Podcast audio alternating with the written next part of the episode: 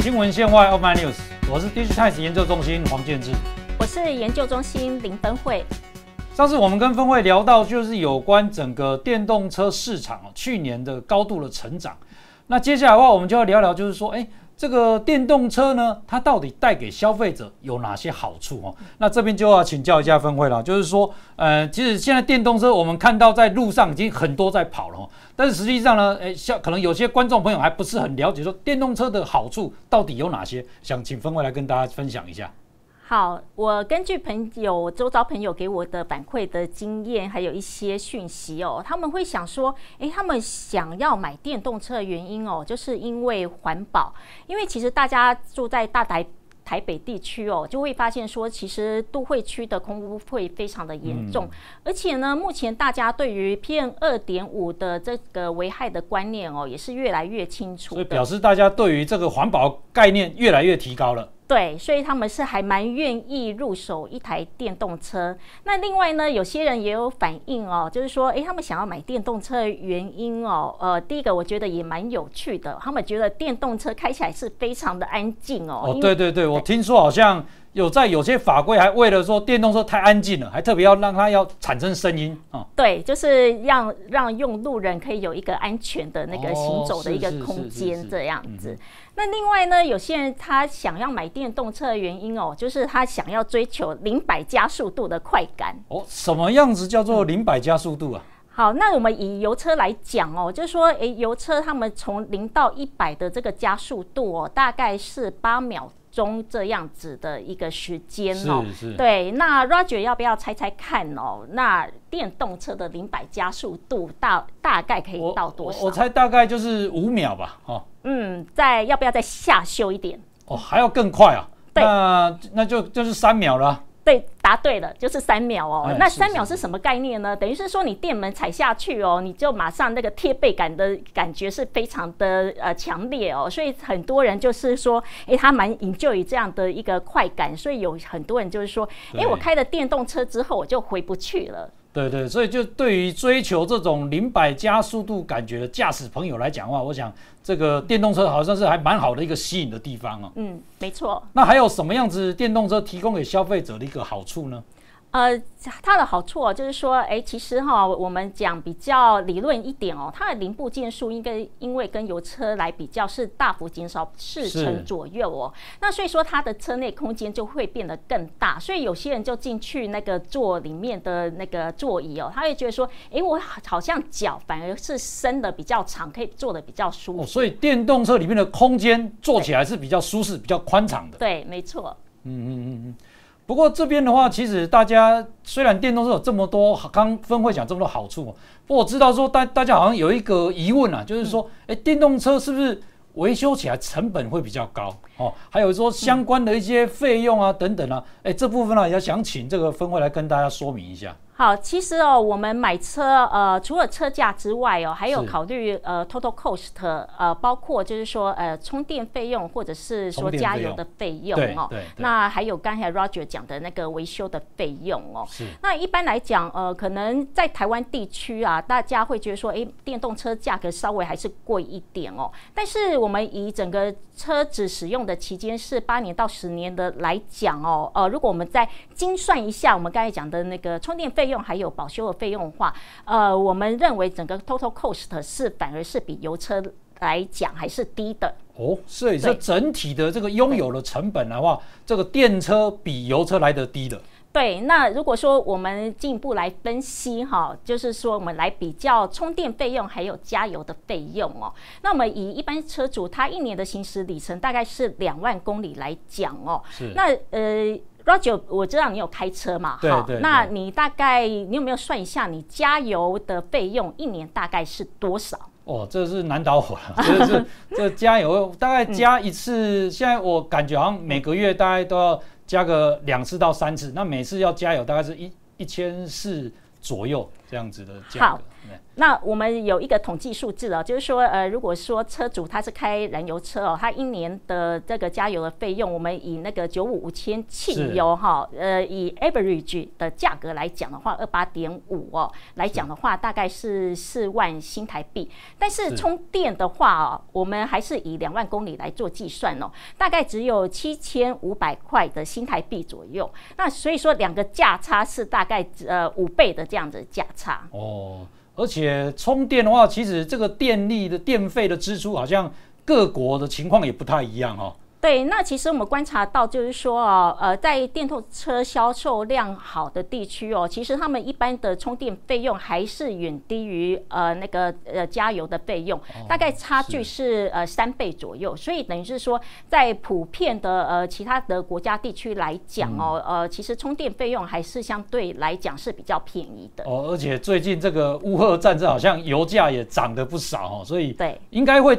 刺激更多人有意愿要购买电动车。对，因为呃，最近我有看那个中油，它那个九五的价位已经是突破三十块的这样的一个。两年前我还有加过二十块的这个汽油，现在好像回不去了哦。对，也回不去了。对对对，所以这个两个相比的话，成本这边哦，那接下来的话，假如说我们再把它聚焦到整个台湾这边，所以您觉得就台湾目前在发展电动车的一个机会，还有说可能有的障碍会是在哪里呢？好，如果以台湾地区来讲哦，很多车主他想要买电动车，但是他没有办法买的原因哦，就是他们认为是充电的问题还是比较严重。对，的确哦，充电是对于这个买电动车的人会会是一个呃想要先第一步想要解决的问题哦。对，那尤其是说哈，因为有些车主他本身已经是住在社区大楼哦，而且他本身是有停车位，理论上这样的车主他应该是呃比较好呃比较有能力，或者是说哎他比较好去装那个充电桩哦。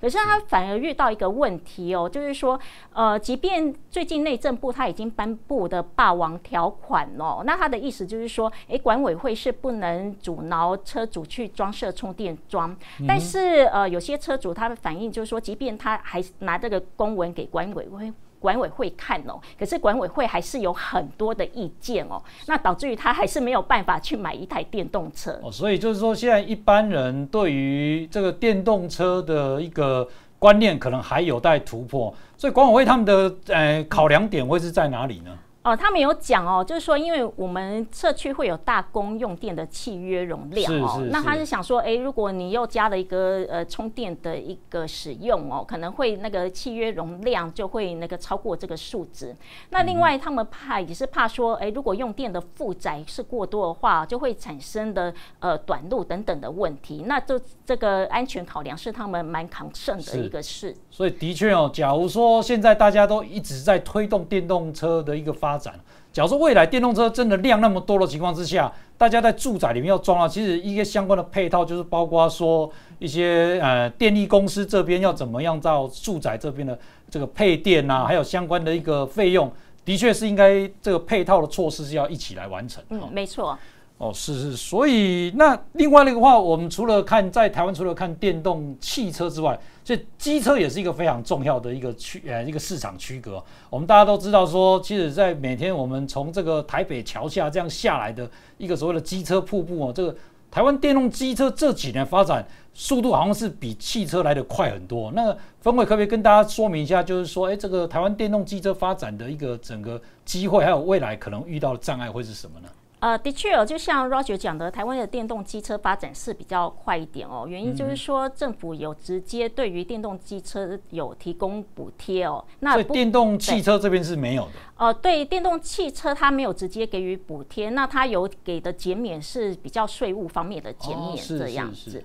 那我们回过头来讲那个电动机车的部分哦，哦，它的补贴是来自于中央还有地方政府。那我大概估算一下，补贴金额可以从两万到三万不等，因为是地方政府，它可能补贴的那个高低程度不同，那造成各县市政府补贴的金额可能就会有一些落差这样子。是。那不过因为有了这样的两到三万补贴金额，算是还蛮高的哦，也是引起年轻人还蛮有意愿去购买那个机车的电动机车。呃，的确哦，相较于这个目前。我们特斯拉这种进口的电动汽车的一个费用，其实机车是比较更好入手的哈，大概就是大家都是可以压到十万以下的这样子的一个价格哈，对。那其实我们看完了汽车跟机车，其实另外一个也是最近在电动车里面的非常值得话题，就是电动巴士哦。嗯，我想我们看到就是说很多台湾的一个呃资通讯大厂，他们目前跨到所谓的电动车的发展了，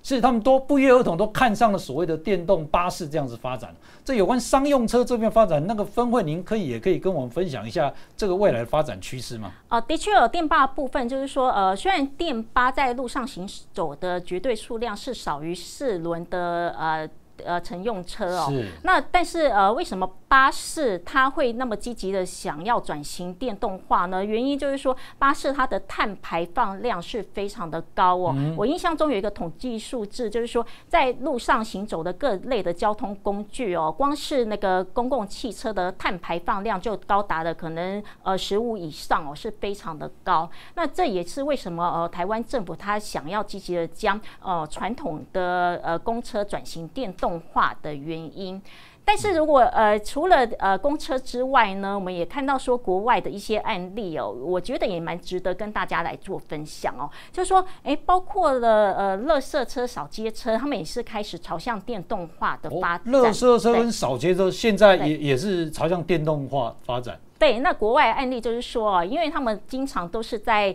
呃深夜的时候开始收垃圾或者是清扫这个街道嘛。那如果说哎在半夜这样子呃，如果是油车的话，它就会有大量的碳排放量的产生哦，而且它的那个声音是非常的大声哦。是是。对，那我们前几集也有跟大家讲，就是说哎电动车呃它其实是非常的安静哦，那所以其实它如果可以转到垃圾车或者扫街车这样。的一个用途的话哦，呃，它在深夜这样子操作之下，其实可以维持安静，又可以零碳排放量，所以这样子的导入电动化是蛮有优势的。